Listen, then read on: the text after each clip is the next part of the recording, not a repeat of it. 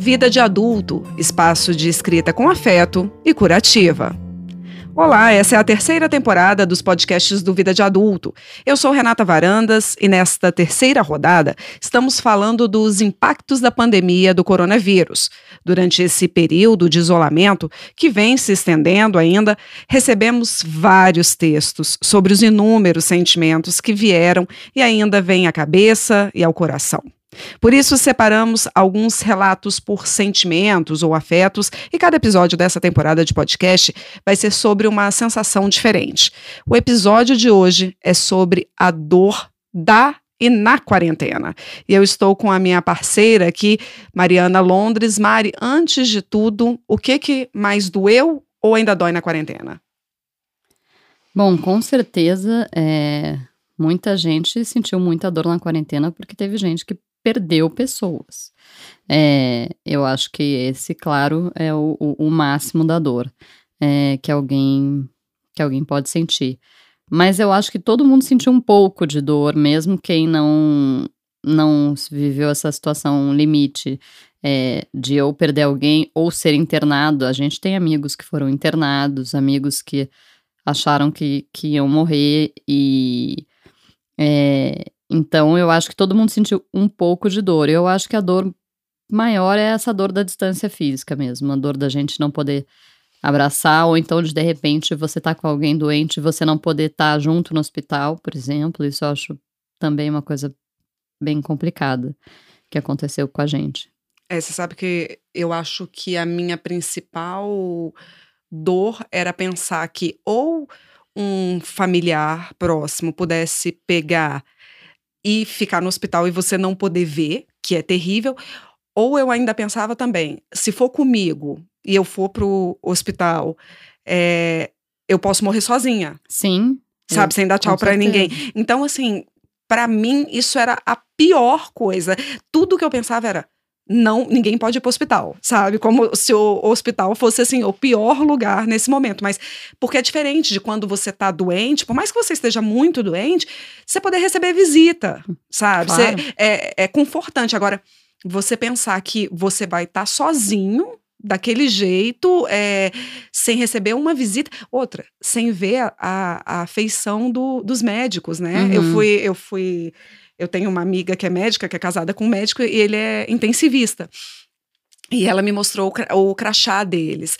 E eles têm, botaram uma foto bem grande, assim, é, aquela de passaporte, uhum. é, que é maior, e é uma foto dele sorrindo. Porque ele entra todo coberto. Uhum. Aí, assim, poxa, tira você o tá, contato, né? Tira, tira completamente. Contato. É. Então você não sabe, você não sabe a cor do cabelo do uhum. seu médico, sabe? Você não sabe se ele tem 30 ou se ele tem 60 anos. Aí ele, eles tiraram, diz que todo mundo tirou uma foto sorrindo e botou no crachá, um crachá bem grande, até para tentar humanizar esse, esse contato. É, porque as pessoas também que estão doentes ficam fragilizadas, logicamente, Óbvio. e precisam daquele, daquele, daquele acolhimento do é médico, né? É um momento que você está mais vulnerável. Aí você não tem contato com a sua família e, além de tudo, você não tem o contato com o médico. Se ele sorriu, se ele chorou, se ele fez uma cara de preocupado, se ele, ele tá, ficou contente, você não sabe, né? Então é, é muito ruim, é uma dor. Para mim, a minha maior dor era pensar que eu podia, podia estar ali sem ver ninguém da família ou, ou um amigo, ou ao contrário também, pensar que um amigo ou um familiar também podia morrer sozinho. A nossa colaboradora, Vivi Pimentel, que é fisioterapeuta intensivista, sentiu na pele a dor de se afastar em nome da proteção da família. 2020, o ano que não existiu. Eu vi meus filhos dormindo e assim os deixei. Vi meu esposo assumir um papel que até então era meu. Quantas vezes engoli o choro, bati a porta e fui. Fui e continuarei indo pelos meus, pelos seus, pelos deles. Eu vi minha família meses atrás, minha mãe, minha avó, meus tios e primos. Não há um único dia, no meu silêncio prolongado, que eu não ore por eles, não pense neles e não sofra a falta deles. Eu me afastei das pessoas que eu amo. Eu vesti um luto expresso no silêncio, como se o calar acalentasse a minha dor. como se o não procurar confortasse o não abraçar. Dá é. até um nó na garganta, É, exatamente. Né? Eu acho que a, que a Vivi Pimentel, ela, ela resumiu muito bem esse momento e a gente também é, é, percebeu muito é, no início da pandemia também o esforço é, das pessoas que estavam no front, né? Na... Porque a gente. A pandemia é uma guerra, né? É como se fosse uma guerra. Nossa geração é, não viveu nenhuma guerra, então essa é a guerra que, que a gente está enfrentando. E, e essas pessoas tiveram que ir para o front, né? É, assim como nós também, que somos jornalistas e não paramos, mas Uhum. eu nem gosto de comparar, né? Porque eu acho que um, médico, um fisioterapeuta, Claro. é, um enfermeiro Que tá lidando diretamente com aquela situação, né? tá lidando com aquela situação, eles são é, é, heróis mesmo, e com certeza eles pensaram nisso também. É, eles estavam deixando a família para trás, é, eles com certeza estavam com medo, porque estavam se jogando naquele desconhecido daquele vírus, é, achando. Né, é, eu tenho um amigo que é fisioterapeuta intensivista também. No começo ele achava, todo dia ele achava que ele ia voltar com o vírus. Todo dia ele achava que ele ia pegar o vírus. É, é, apesar dele também trabalhar daquele jeito todo, todo paramentado. Então ficou aquela tensão constante, né? Não, e, e a Vivi fala de silêncio, né? Porque você, por exemplo, que tem pais longe, eu aposto que você também fez isso, assim, é, de não relatar exatamente a sua angústia, o que você estava sentindo, para também não preocupar. É, claro, você vai, você fala ali um pouco e tal, mas a gente, é, normalmente, a gente tenta poupar, principalmente quem está longe, é, de falar realmente o que está acontecendo, o que está sentindo. É, eu lembro que quando eu peguei corona, na hora que eu abri o, o exame, eu entrei em desespero total, assim, eu estava sozinha em casa, eu entrei em desespero total, chorei, chorei, chorei. Passei uma hora chorando, aí parei, aí liguei pro meu médico, claro, é, chorei bastante com ele, parei, aí depois eu falei, não, eu vou escrever um, um textinho e vou mandar para os meus amigos mais próximos e para minha família. E aí eu fiz um texto bem, assim, bem humorado e tal, bem bonitinho. E aí um monte de gente me respondeu, assim, as pessoas da minha família e os meus amigos mais próximos. Eu não sei se você foi uma delas que falou, nossa, é, eu acho engraçado esse bom humor que você encara e tudo. Só que eu tava em desespero total. Mas assim, como Fingindo. que você. Fingindo, mas como que você Fingindo vira. alegria. Mas como que você vira também para as pessoas que estão sofrendo exatamente a mesma coisa, que estão passando pelas mesmas dificuldades e fala, pelo amor de Deus, sabe? Eu tô com medo de morrer, sabe? Eu tô desesperada, sabe? Eu falei, cara, eu não vou ajudar ninguém, porque você já dá uma notícia dessa, automaticamente eu estou te preocupando, óbvio.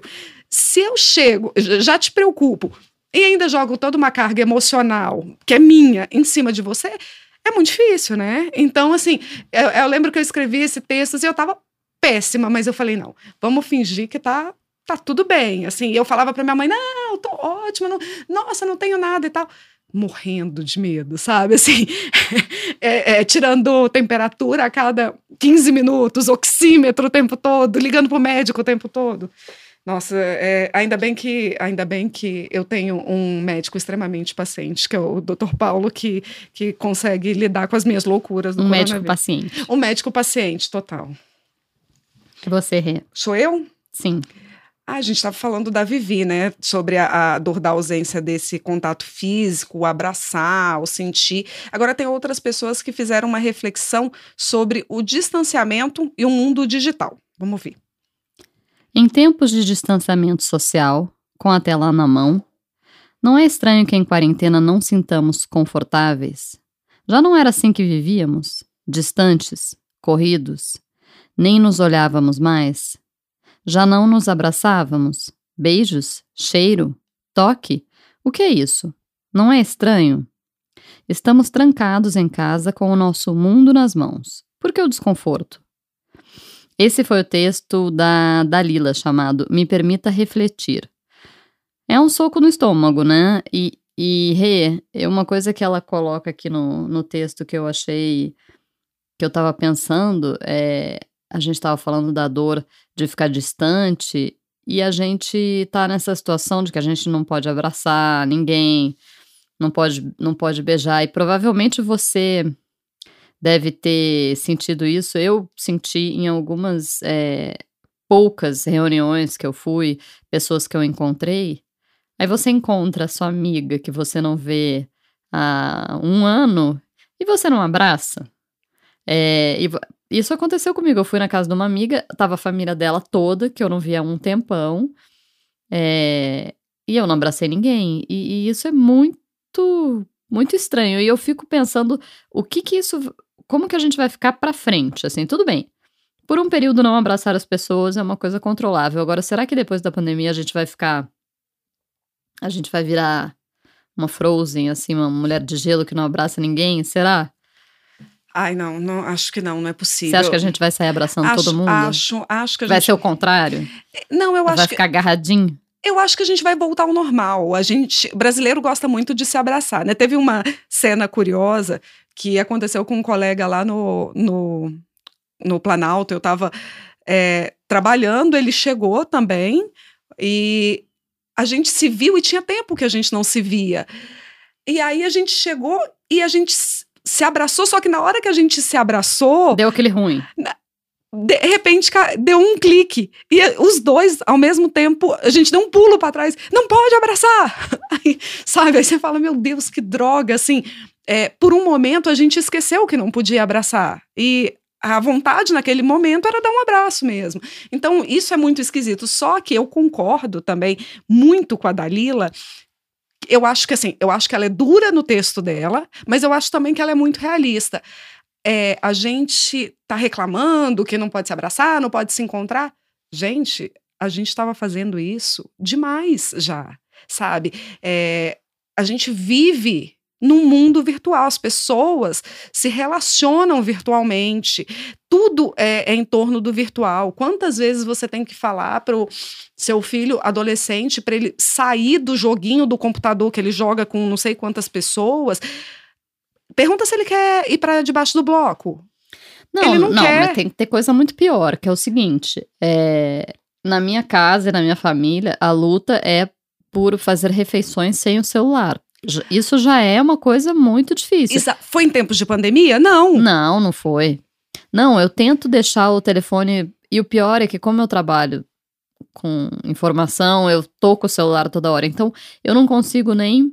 Às vezes sou eu a pessoa Você não que consegue tá... nem dar o exemplo, né? Às vezes sou eu a pessoa que tá olhando no celular. E aí, quando eu vejo, a gente tá almoçando.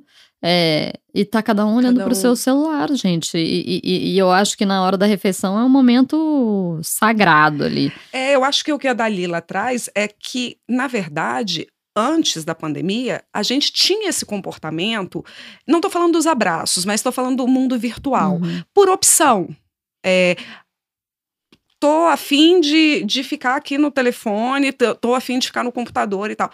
Aí virou uma obrigação, porque só tinha aquela opção. Aí todo mundo resolveu reclamar. Ah, mas é, todo mundo resolveu sentir falta do abraço. Sentir falta do abraço, sentir falta de conversar com o outro e tudo. Por quê? Porque não tem mais essa opção. Mas antes a gente já vivia assim, o mundo já estava muito distante. Vi de redes sociais, gente. A gente vive é, um mundo totalmente paralelo das, na, nas redes sociais. É, e você. Eu, eu tenho um amigo que ele uma vez ficou fora das redes sociais, passou, sei lá, acho que quase um ano fora das redes sociais. E ele falou uma coisa muito engraçada para mim. Ele falou: Renata, eu encontro as pessoas na rua e elas olham para mim e falam: ah, Eduardo, nossa, você tá vivo, sabe? Como que você tá? Eu não te vejo mais nas redes sociais. Aí ele fala: Cara, parece que eu morri. Se eu não estou nas redes sociais, é, parece que eu morri, mas em nenhum momento também essas pessoas pegaram o celular, por exemplo, e fizeram uma ligação para ele, ou mandaram uma mensagem para falar assim: como é que você Eduardo, tá? tem seis meses que eu não te vejo nas redes sociais, como você tá? Também não, entendeu? É então... É porque antes a gente falava assim, ah, tem seis meses que a gente não se vê. Exato. Agora você já não, já não tem mais isso, né? Tem porque seis você... meses que eu não vejo nenhuma postagem sua, tem alguma é, coisa errada, é. não é? Enfim. É estranho. Ou o algoritmo tá nos afastando, ou, você não tá postando mesmo. É, exato. Realívia Rezende também escreveu um texto chamado Entre Laranjas e Lives, que trata sobre a dor do real e a anestesia do virtual. O texto é assim: Hoje eu e Manu rezamos pelo vovô que está no hospital. Manu lembrou das laranjas. Afinal, não se come laranja sem lembrar do vovô. Ele sentava à mesa para descascar e comer depois do almoço. Isso é sentir a vida, ser afetada pelas laranjas. Pouco sobra da lembrança de alguém que partiu, mas talvez o cheiro fique na memória olfativa. Talvez a imagem da laranja ou o movimento do descascar. A vida não resolve com o celular via videochamada. Não mesmo. Vovô está no hospital. Vimos ele pelo celular todos esses meses, mas foi como se não tivéssemos visto. Nem tinham laranjas, porque a vida é real, não virtual. É isso, né? É, é pesado porque, de fato, você vê o vovô é, pelo celular, ameniza. Ameniza. Você consegue ver as feições da pessoa, consegue ver se tá bem, se tá mal, mas não supre, né?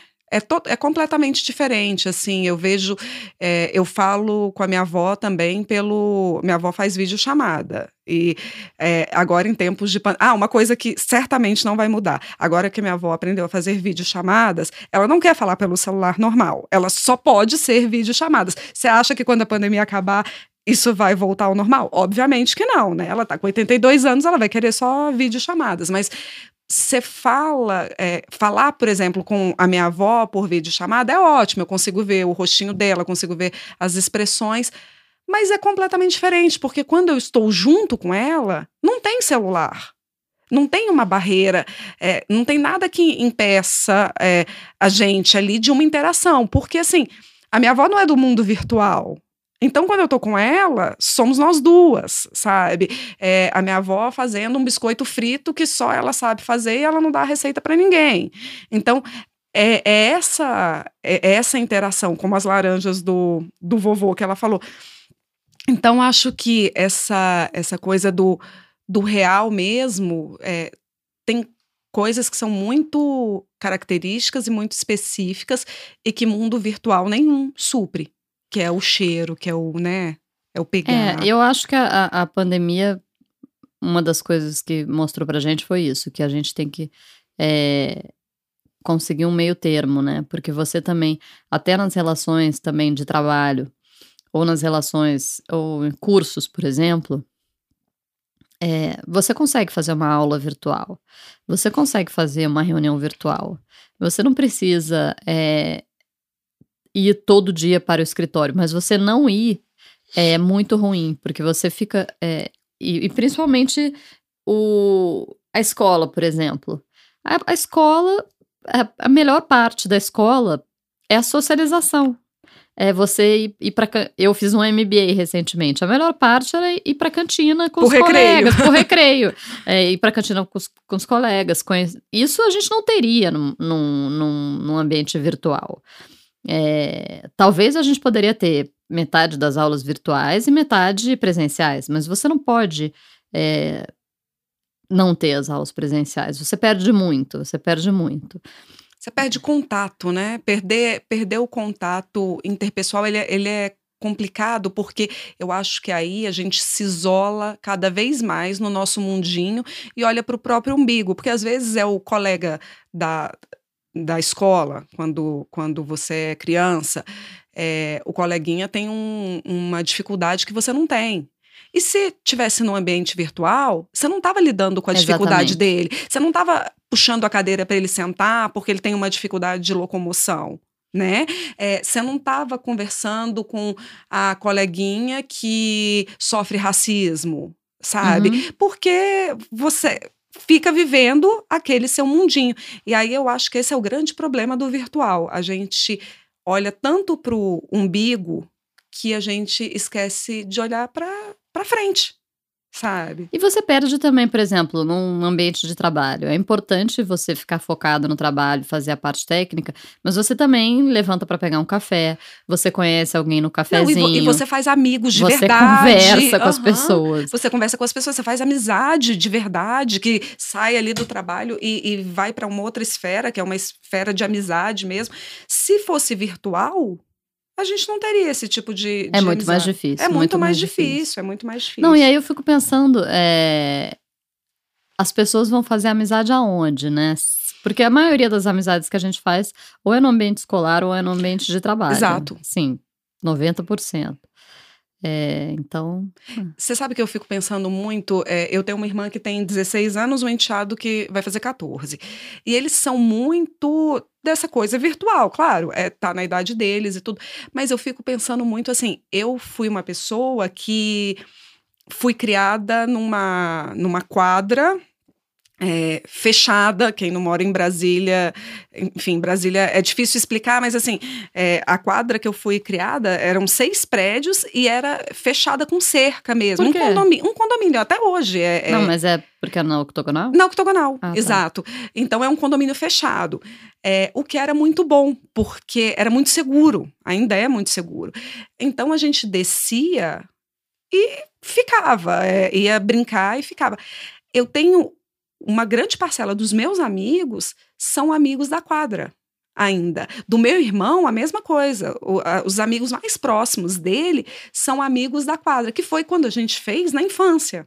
Então, você tem os amigos da quadra, você tem os amigos da escola, os amigos do inglês, mas é todo mundo que você vai Você socializando. conheceu pessoalmente. Pessoalmente. E do trabalho, você faz amizades quando você tá mais velho, que é muito mais difícil a gente fazer amizade. Você faz uma ou outra. Mas aonde você faz amizade? É no trabalho também, né? E se Ou fazendo algum curso. ou fazendo algum curso, alguma coisa assim. Ou seja, se fosse virtual, não, Dançou. não- dançou, acabou. Gente, com um abraço, infelizmente, virtual, que a gente encerra esse podcast de hoje. Obrigada pela sua companhia, até a próxima. E nessa temporada, nós estamos abordando os temas dos textos enviados durante a pandemia, que estarão no nosso primeiro e-book, Afetos em Quarentena, Escrita Curativa em Tempos de Pandemia. O Vida de Adulto é um espaço organizado por Tassiana Collet, Fabrícia Amu e Juliana Ribeiro. Eu, Renata Varandas e a Mari Londres escrevemos e produzimos o podcast, que é gravado e editado em Brasília, no Duran Studio. Os textos que ouvimos são protegidos pela Lei de Direitos Autorais. Agradecemos a consultoria dos especialistas do escritório Vipiche Advogados.